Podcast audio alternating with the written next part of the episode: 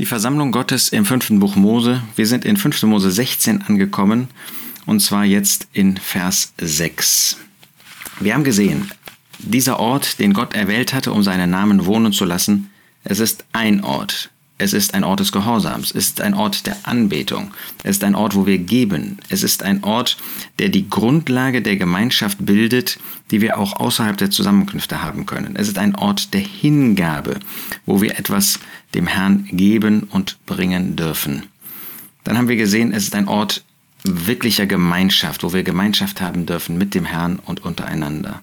Es ist ein Ort, wo wir dem Herrn nahe sind. Ist ein, ein, Ort der moralischen Nähe, die uns leider oft nicht kennzeichnet. Es ist ein Ort der Gnade, haben wir gesehen. Es ist ein Ort für die ganze Familie, nicht nur für jeden Einzelnen, sondern wir dürfen als Familien, dürfen wir dort sein. Und dann haben wir als letztes gesehen, als elftes in 5. Mose 16, Vers 2, es ist ein Ort, wo das Gedächtnismahl, der Tod des Herrn verkündigt wird. Jetzt heißt es in Vers 5, du kannst das Passa nicht in einem deiner Tore schlachten. Manches andere Fleisch konnte auch in den Toren gegessen werden, haben wir gesehen. Nicht getrennt von diesem Ort, aber doch nicht direkt an diesem Ort. Also wir sind nicht gebunden bei der Gemeinschaft daran. Aber bei dem Passa geht das nicht. Du kannst das Passa nicht in einem deiner Tore schlachten, die der Herr dein Gott dir gibt, sondern an dem Ort, den der Herr dein Gott erwählen wird, um seinen Namen dort wohnen zu lassen. Dort sollst du das Passa schlachten am Abend beim Untergang der Sonne zur Zeit deines Auszugs aus Ägypten.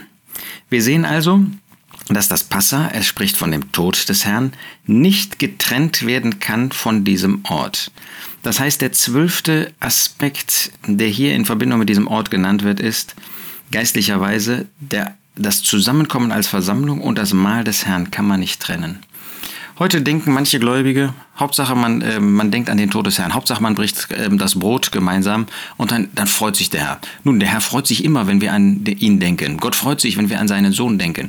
Aber hier zeigt ähm, der Geist Gottes, dass sein Gedanke ist, dass man das Zusammenkommen als Versammlung, also die, ähm, das Fundament des Zusammenkommens, das Fundament, das Gottes Wort über die Versammlung Gottes gibt, wie sie zusammenkommen soll, auf welcher Grundlage sie zusammenkommen soll, nach welchen Gedanken sie, nach welchen Prinzipien sie zusammenkommt, nicht trennen kann von dem Mahl des Herrn. Ähm, Gott bringt beides zusammen. Ich sage nicht, dass Gott nicht auch anderes segnet, aber nach Gottes Gedanken gehört beides zusammen, gehört das Mahl des Herrn und wir können das mal so nennen, der Tisch des Herrn gehören zusammen. Der Tisch des Herrn gibt mehr so die Prinzipien, die Grundprinzipien an. Und wir können äh, beides nicht voneinander trennen. Deshalb ist auch sehr bemerkenswert, obwohl der uns näherstehende Gedanke, der für uns einfache Gedanke das Mahl des Herrn ist, ja, so wie der Herr Jesus das mit seinen Jüngern eingerichtet hat.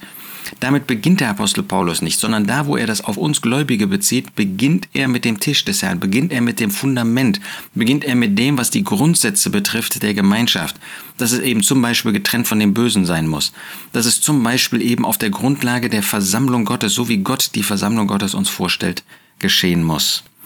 Und das wollen wir auch verwirklichen.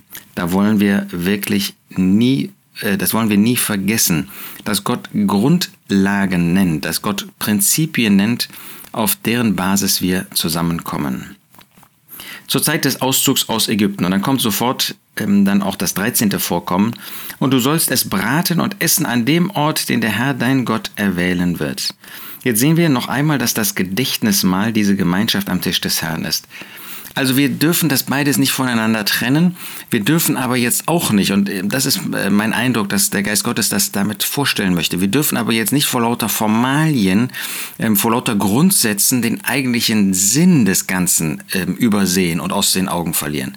Der Herr möchte nicht, dass wir jetzt über das Fundament ständig nachdenken, schon gar nicht, wenn es um den Tod des Herrn geht, wenn es um das Gedächtnismal geht, sondern wir dürfen das Gedächtnismal feiern, weil wir an den Herrn Jesus denken.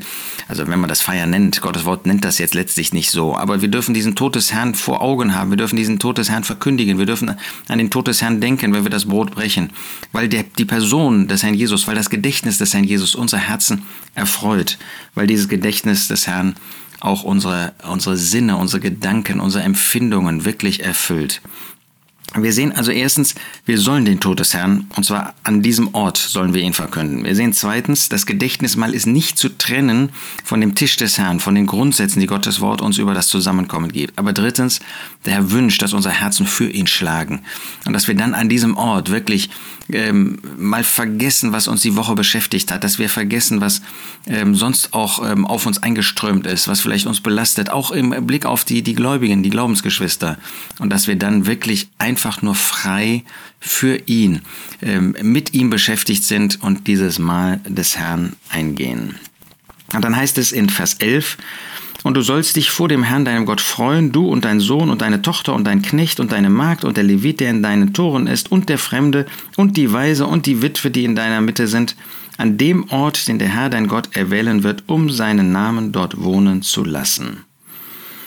Was wird damit ausgedrückt? Wir hatten bei einem der letzten Male das ähm, du und dein Haus, dass wir mit der Familie hingehen dürfen. Hier sehen wir, dass es ein Ort ist, wo so viele wie möglich da sein dürfen. Ähm, man kann das neutestamentlich äh, so nennen. An sich hat jedes Kind Gottes einen Platz an dem Tisch des Herrn. An sich äh, freuen wir uns, wenn ähm, alle Kinder Gottes kommen, um dem Herrn dieses Lob und diese Anbetung zu bringen in Verbindung mit dem Gedächtnismahl.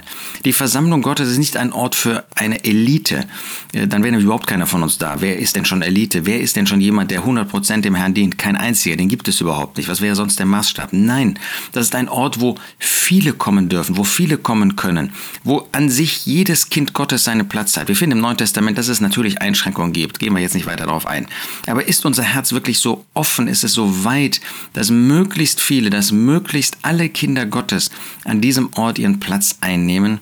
Das sehen wir hier. Und, und, und. Ja, es wird sozusagen eine Aufzählung von möglichst vielen gegeben. Wir sollten ein weites Herz haben, gerade für den Ort des Zusammenkommens. Es ist ein Ort der Gnade, wie wir gesehen haben. Es ist ein Ort, wo der Herr ein weites Herz hat. Nur ein sündiger Zustand zum Beispiel ähm, und andere Dinge, die wir im Neuen Testament finden, ähm, die uns davon abhalten. Nein, es ist ein Ort, wo wir jeden einladen wollen, auch mit uns Gemeinschaft mit dem Herrn zu haben, mit Gott dem Vater zu haben, an den Herrn Jesus zu denken, an seinen Tod. Wunderbarer Platz, der nicht von Gott für irgendeine Familie, für irgendeine ähm, besondere Gruppe oder was weiß ich ähm, vorgesehen ist, eingeschränkt ist, nein, sondern wo er die Kinder Gottes einlädt mit ihm Gemeinschaft zu haben, mit dem Vater im Blick auf den Sohn, wo wir in besonderer Weise an ihn denken dürfen.